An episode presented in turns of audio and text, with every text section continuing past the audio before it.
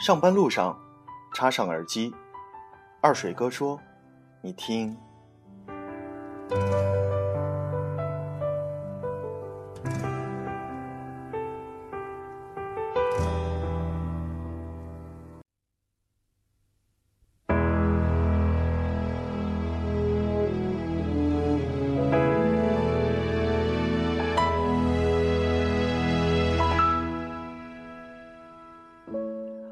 今天是二零一五年五月十二日，周二。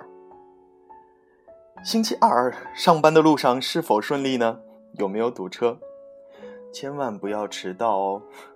在上班的路上，在你的手机上插上耳机。二水哥说：“你听，今天是我们，如果你第一次出国自由行的话，我们推荐泰国的第三集。”泰南的海岛游的介绍。海岛除了大家都知道热闹的普吉岛、苏梅岛之外，还有很多隐秘的小众海岛，可能你不知道。首先，不要把这个仙境告诉别人，它叫克雷登岛。克雷登岛，它的拼音是这样的：K O H。空格，K R A D A N。这个地方呢，位于泰国西南部的城市董里。从董里出往东出发，大约四十分钟船程即可到达克雷登岛。克雷登岛是董里诸岛中最美丽的小岛，虽然知名度不及普吉、苏梅，但是海水和沙滩却比上面的两个小岛都非常的美丽。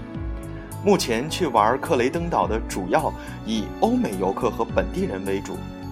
如果你游览国际著名的旅游网站 Trip Advisor，T R I P A D V I S O R，你就会发现，关于克雷登，游客们纷纷留言说：“不要把这个仙境告诉别人。”看来大家都不希望看到过多的、过多的游人登上这片纯美的沙滩呢。交通呢是从董里出发，董呢是姓董的董，里面的里，董里，约四十分钟的船程就可以到了。在泰南呢，还有一个如梦如幻的水下天堂，叫做斯米兰群岛。斯米兰群岛呢？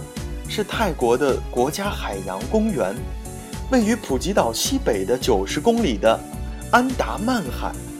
那是一片由九个群岛组合而成的区域，这些岛屿呢都没有经过开发，岛上呈现着原始质朴的大自然之美，令人心旷神怡。岛下遍布了巨型的海扇、无止境的珊瑚礁、怪石。以及丰富的海洋生物，使得潜水爱好者将这个地方誉为全国全球十大最迷人的旅游点之一。这里还可以看到大海龟哦。还有泰南隐藏最好的隐士天堂，叫做利贝岛，美丽的“丽”，贝壳的“贝”，利贝岛。利贝岛呢是一个没有汽车纷扰的小岛。海水美得令人惊艳，悄悄地隐匿在泰国的最南端。由于交通不便，利贝岛知名度不高，但也因为如此，它保留了难得的美丽。岛上游客以欧美人为主，亚洲面孔较少，是整个这个区域当中唯一允许私人开发的小岛。从董里出发，车程车船连程约三四个小时可以到达。从皮皮岛出发，船程大概八小时左右，中途还会停靠几个小岛。最后一个呢，是安静宁祥的小渔村卡农。作为苏梅岛对面的海滨小渔村，卡农仍然保持着难得的宁静安详。这里的沙滩上布满贝壳，四周摇曳着椰子树，附近分布着珊瑚岩洞。瀑布和黄红树林，一切均保持着它们最原始的风貌。据说呀，这一带还有粉色的海豚出没哦。从曼谷大城市都有巴士前往卡农，从苏梅岛乘船也可以到达。游泰国的海岛呢，最佳的旅行季节是每年的十一月到第二年的四月。下面跟大家分享一下，到泰国你要准备什么？护照。未满十六岁的普通护照有效期为五年，十六周岁以上的护照有效期为十年。那么护照只能在户籍所在地的公安局出境办事处啊管理处进行办理。那具体准备什么样的材料呢？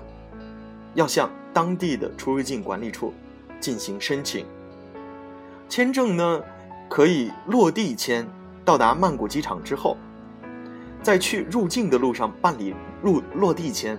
如果你去的时候呢是啊正值国内旅游的季节，那这个时候呢可能啊你在曼谷要中转飞机的话，时间要稍微等的长一些，所以呢中间不要太紧，因为落地签的啊它的手续呢办的会相对来说比较慢。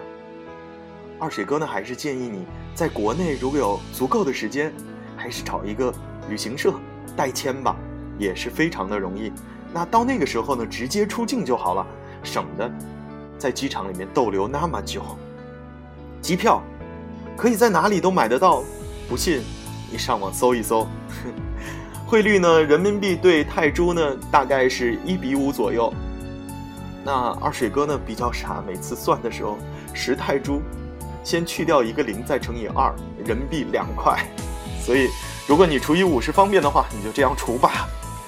那时差呢，比北京呢要晚一个小时。在泰国给小费呢是一种礼貌，那而且不能给硬币。啊，最佳的旅游季节呢是十一月到次年的四五月份左右。好了，二水哥呢用了三次的时间给大家介绍了，如果你第一次出国去自由行的话，去哪里？那么就去泰国。二水哥已经去过三次了。我想在未来不久的时间呢，还会对于泰北的这些地方、太南的这些没有开发的小岛，我们可以再去一下。尤其从厦门到曼谷飞机只有三个小时，好像我回北京一样那样简单呢。所以第一次出国自由行，我推荐你去泰国曼谷、泰北和泰南的海岛行。如果你有任何的分享的内容，可以发邮件给我，QQ 二二一四零四一九六零，二水哥在这里静候你的佳音。今天是二零一五年五月十二日周二，我们的泰国之行这一次告一段落，后面的节目会更加精彩哦。上班路上插上耳机，二水哥说：“你听。”做一个旅游达人吧。